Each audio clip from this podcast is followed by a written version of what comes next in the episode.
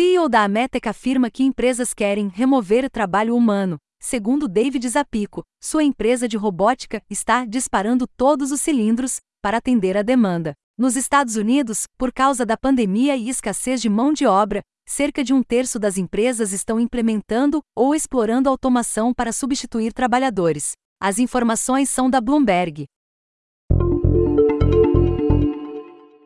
Twitter monta time de especialistas em cripto. O grupo pretende criar um centro de excelência para assuntos relacionados a blockchain e outras tecnologias Web3.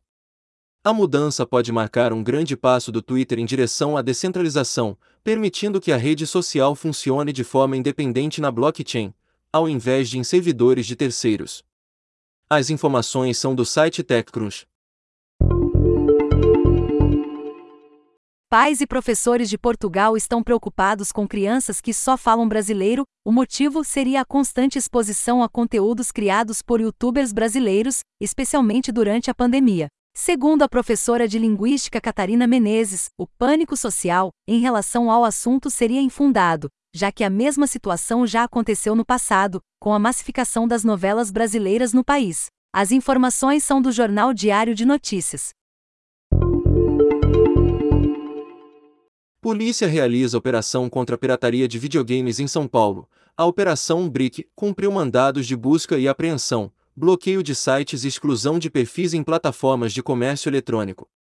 O objetivo é apreender e inutilizar equipamentos adaptados para a prática de pirataria e tornarem disponíveis os serviços que violam direitos autorais.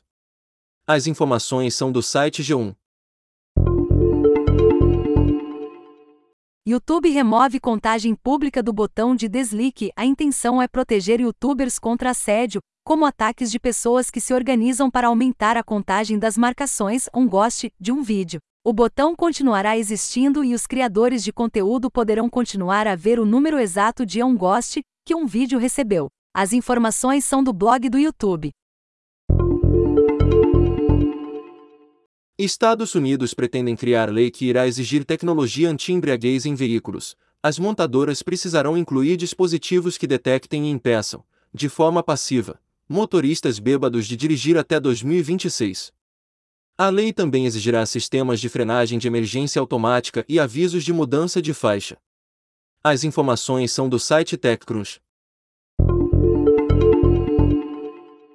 Analista da Gartner acredita que o futuro será low code e no code. Milingo Vecar acredita que essa abordagem constituirá 70% dos novos aplicativos desenvolvidos a partir de 2025. A criação de aplicativos ficará a cargo das pessoas que realmente os usam, transformando a escala e economia da engenharia de software. As informações são do site The Register. Cientistas conseguem transmitir dados através de radiação nuclear. A técnica como meio de comunicação sem fio possui aplicações onde transmissões eletromagnéticas convencionais não são viáveis ou em cenários críticos de segurança, como dentro de contenções de reatores nucleares, cofres e anteparas de estruturas marítimas. As informações são do site Science Daily.